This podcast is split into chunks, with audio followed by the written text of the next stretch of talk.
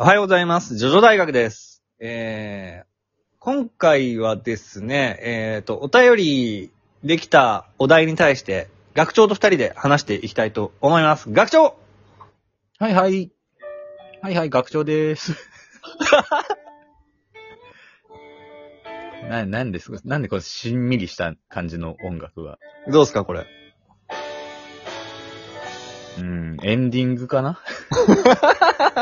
これあの、騒音のない世界さん、我々がいつもあの、借りて、フリー BGM を借りてる方が作曲、7月に作曲した曲なんですけど、なるほどね。すごいノスタルジックなねこ。ういう夕日を眺めてる気持ちになるわ。そうこういうしんみりした曲もね、作ってるんですよって。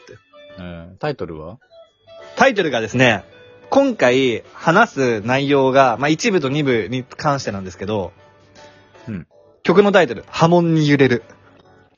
いいじゃん。はい。えおあつらい向きってわけバだね。ツラえ向きなんですね。はい。はい。ということでですね、ちょっとしっとりとした曲調の中で話をしていきたいんですけど、まあ、じゃあ早速お便りを読んでいきましょうか。よろしくお願いします。はい。えー、っとですね、ちょっと待ってくださいね。今マシュマロにログインしますから ね。もう。さ、ね、スクショ撮っとけ よ。もうはい、えー、と、いきますよ。お願いします。えースタンドが登場したのは3部からですが、1部と2部のキャラクターにスタンド能力があったらどんな感じかなというのを話してほしいです。個人的にはシュトロハイムのスタンド能力について考えるのが楽しいです。精神力がすごいのでめちゃくちゃ強そう。とのことです。なるほど。ありがとうございます。どうですか、うーん。まあ、一部、二部のさ、うん、スタンドがあればみたいな話で絶対まず出てくるのってさ、うん。まあ、カーズだよね。はい。カーズはスタンド使いになれるのか問題があるじゃない。あー、なんでまあだから、究極生命体だから、できないことがないと。はいはい。すべての生命体をかぎ兼ねるからね。そうだね。うん。だから、その、スタンド能力も使えるだろうと。まあそれはそうよ。うん。だし、だから何にでもできるんだったら、まあ相当強いないしは何でもできちゃうスタンドなんじゃないかとかね。うんうん。まあ、そうんの、カーズがスタンド使えるか使えないのかっていうのは、まあ、今回は関係なくて、今回は使えたらっていう前提のもとで話すから。まあそうでしょそうよね。というのと、まあそのおお便りで来た、そのシュトロハイムさんについてなんだけど、いはい。あのーあ、あの人首から下ほぼ機械じゃ ん。まあね、うん。うん、まあディオもさ、首から上しかなかったけど、スタンドは発言したでしょそうね。まああれ一応血の通った肉体あってのうん。スタンドだよね。あれ矢で刺されてはいはいはい発言したと思われるんだけど、あれは。うんうん。まあ例えばボディに一本、頭に一本刺したのか、うん。まあ、ボディに一本刺して、発言したのかね。何、ヤオってことやお、やお。それは、まあ、頭に刺したんじゃないですか。頭側に刺したのかうん。斜めのな。方に。んまあ、いずれにせよ、だって、あのね、まあ、後付けだけど、その、ハーミットパープルも使えてるわけだしさ。うん。うん。だから、じゃあ、あの、シュトロハイムの肉体の構造的に、うん。まあ、さすがにメカにね、スタンド能力が出てこないと思うけいど。やい。や、アヌビス神の前例がありますから。 確かに、あったわ。2個使えるわ、じゃあ、やっぱ。 ねはい。そう。そこがまあ問題かなって、まあそのお便りね、俺、あの、お便り紹介で聞いたときに、はい。と思ったんだ。どうん。うそなれのにかあなのっ、てうん。体が半分なんとかっていうのも、ポルナレフが、まあ、両足義足になっても全然問題なく、シルバーでもスタンドも、さ、ほら、なんか弱くなってたじゃん。あ、まあ確かにな。シルバーチャリオット自身もなんかちょっと、足が傷ついた感じになってるでしょそうだね、傷ついた感じになってたかうん。だからスタンド能力出ても、うん。近距離パワー型だぜっつっても、首から上だけのさ、あ近距離パワー型のスタンドが出ちゃうのかなとかね。うん。ーあー。あシるュトよロねハ。イムは十中八九でも近距離パワー型な気がするけどね。えーでもレーザービームとか撃ってるぜ。まあ、だからあるいはバッドカンパニー系だよね。あー、なるほどね。軍隊型まなあ、んか狙撃上に撃つ人狙撃とかしそうだよね、攻撃のパターンとしては。うん。確かにね。宇宙放火とか、そういうの似合いそう。うん。ななるほどなじゃあ、あれはあの、メッシーナ市販代はメッシーナ市販台持ってくる。ね 俺メッシーナ大好きだから。メッシーナはどっちだっけ産毛が燃えた方うん、産毛が燃えた方じゃなく、あの、髭が長い方。ああ。産毛が燃えた方は何市販台えーっとね、あれはね、忘れ、死んじゃったから覚えてないんだよ な。なんだっけね、あの人。えーっと、まあ、メッシーナが、うん。なんだっけえ、髭の長い方です。あ、ロギンロギンスだ。ロギンス、ロギンス。ロギンス。出てきた、今。ピンときたわ。俺もパッと出てきた。 ロギンス、問題ですね。うん。でメッシーナは、あれ、うんろくに活躍せんで退場した人でしょ腕がもがれたかなんかして終わった人だね。そう。言うてあ腕がもがれたんじゃなくて死んだのか、普通に。いや、死んでなくねあの人は結構。腕だけになったのか。んあれメッシーナは、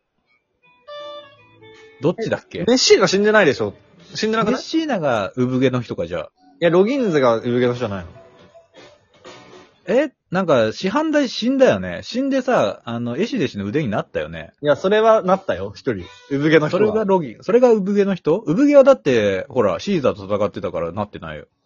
あ、そっか。だからロギンスが生き残ったのか。 メッシーナが死んだもうごめんなさいね。メッシーナとロギンズやめていやわかんないけどやさ、めてメッシーナとロギンスはさ、同じスタンド使ってきそうじゃないあうーん、あのー、ブンブン一家みたいにね。みたいな、みたい な。そう完全に漫画の都合だけどね、それね。そう、まああれはね漫。画上の。まあそうなんだけどさ。確かに、でも二人でペアで、なんかこう、コンビ組んでやってきそうな感があるね。あるでしょ。うん。うん。だし、あの、まあ、波紋はね、こう、スタンド越しに使えるから、はいはいはい。まあ、波紋の戦士、まあまあ、まあ、これもあれなんだけど、波紋もさ、うんスタンド能力に近づくための、うんうん。まあ一つの技術だと、まあ、まあ後まあ々言われるわけですかまら、あそれはいいんだけどさ、うん。マシュマロを送ってきた人もメッシーナとロギンズの話をしてほしいとは思ってないと思うんだよね。え、嘘。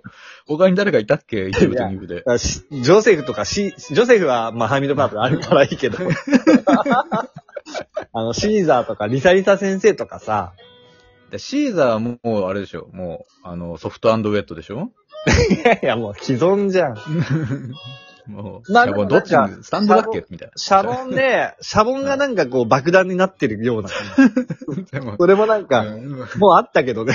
あっ たけど、それ、それもあったけど。空気弾だドーンうん、ああったけどったけど、それ。うん まあ、パターンだからね、これもね。うん。うんあとは、リサリサ先生よ。